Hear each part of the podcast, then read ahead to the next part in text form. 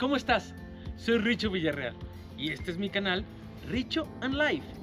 Recuerda que este es un espacio para pensar, para dialogar, para reflexionar sobre diversos temas de la vida, basados en mis experiencias, en mi formación o en mis vivencias.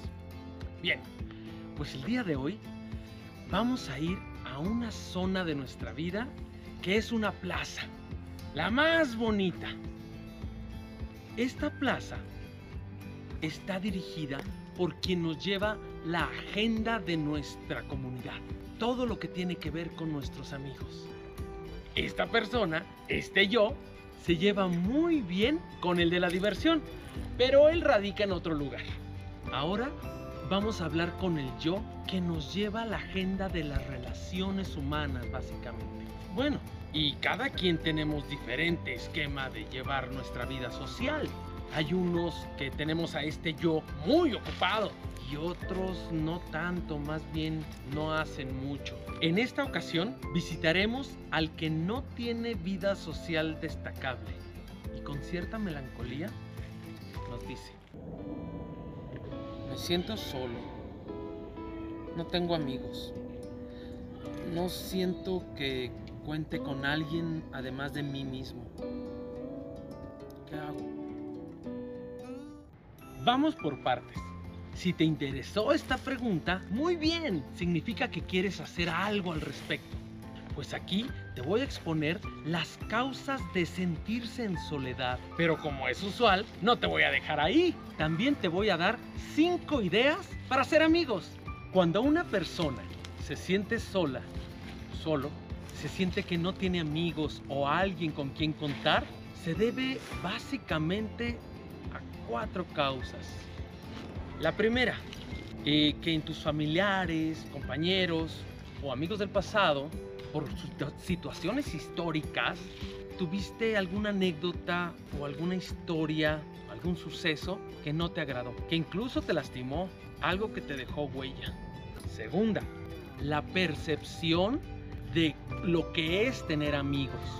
Y aquí nos puede jugar chueco nuestra mente, porque pensamos que si alguien nos hizo alguna trastada en el pasado, lo pueden volver a hacer todos los demás. Y entonces se convierte en una percepción subjetiva, algo que solo está en tu mente. Tercero, factores culturales. Cada región del mundo, incluso a veces por ciudades en un mismo país, tienen sus protocolos para la expresión de amor o amistad. Entonces aquí, literalmente, tienes que estar muy pendiente del entorno, de usos y costumbres, para saber cómo expresa la gente el amor. Así de sencillo. Cuarto, aquí depende exclusivamente de nuestra personalidad. Los teóricos hablan de que hay entre 12 y 15 tipos de personalidad. Bueno, todos tenemos una mezcla de unos o de otros, pero básicamente se dividen en dos grandes, los extrovertidos e introvertidos.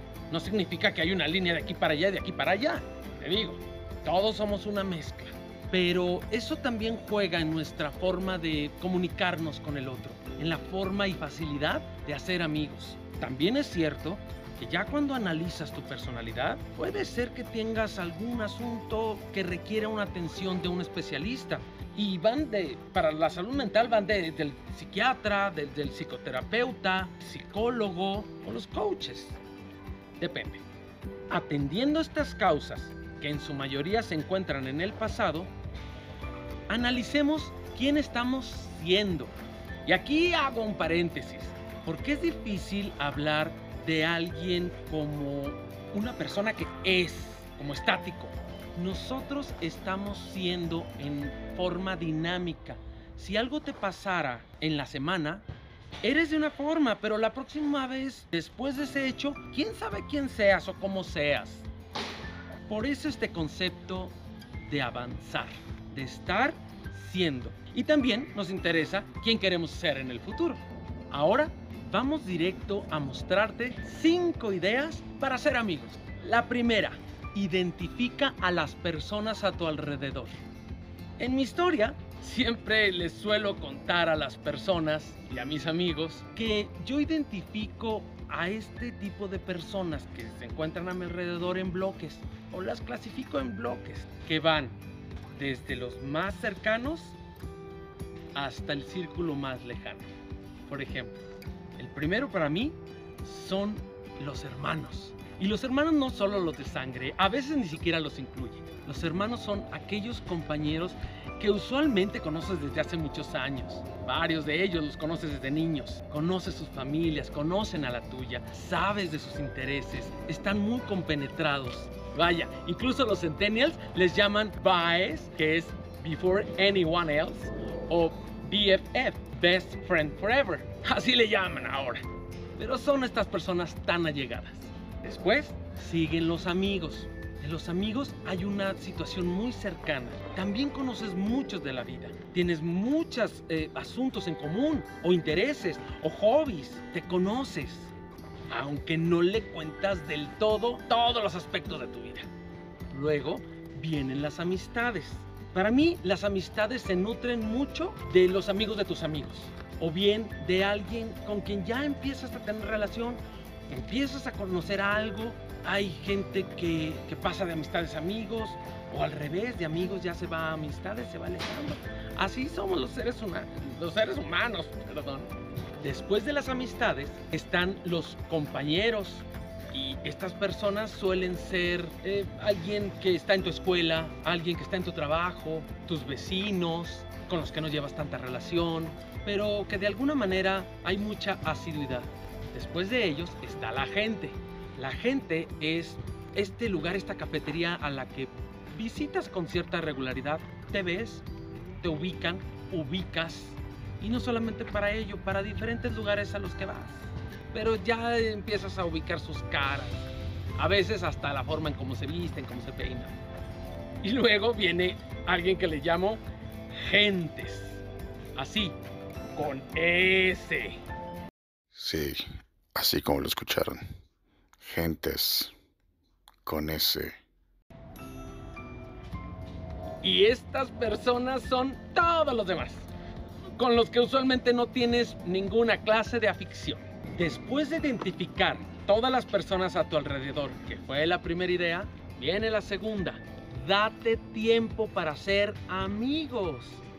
Sí, aquí no se vale decir que estás lleno de tareas o tienes mucho trabajo. Siempre hay un momento libre y sobre todo, si lo buscas y tienes de corazón ganas de hacerlo, te lo vas a encontrar. Tercera, primeramente sé buen amigo. Tú mismo. Difícilmente estás solo en el mundo. Siempre hay personas a tu alrededor. Que las quieras o no ver, ese es un asunto que tienes que trabajar. Pero incluso te propongo que empieces con tus compañeros de escuela o compañeros de trabajo, no con todos, con quien te caiga menos mal, con quien encuentres un poquito de afinidad. Empieza por juntarte a la hora de la comida, invitar un café, llevar unas donas, empezar a hablar de temas en común, identificar los temas que a ti te interesan y con los que puedes hablar. La cuarta idea, conoce gente nueva. Hay varias estrategias para ello. Por ejemplo, métete a un deporte que sea en equipo y así provocas estar con diferentes personas. Un deporte que te interese. Hay otras maneras. Por ejemplo, busca en redes sociales algunos grupos que tengan temas o tópicos que a ti te interesen. Eso va a provocar que tú dialogues y vas encontrando similitudes.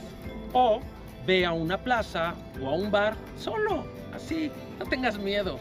Pero eso sí, debes de estar muy al pendiente de tu entorno, de las personas, de sus actitudes. Revisa tu propia actitud. Y aquí no se vale estar en el celular, porque te distrae de, los demás. La quinta idea, trabaja en tu autoestima, en tu seguridad. Eso se logra de ciertas formas. Por ejemplo, haz deporte, mejora tu alimentación, mídete, controla tu progreso, ve a clases de yoga, algo que te relaje, que te permita interiorizar. Por último, quiero comentarte la diferencia entre redes sociales y vida social.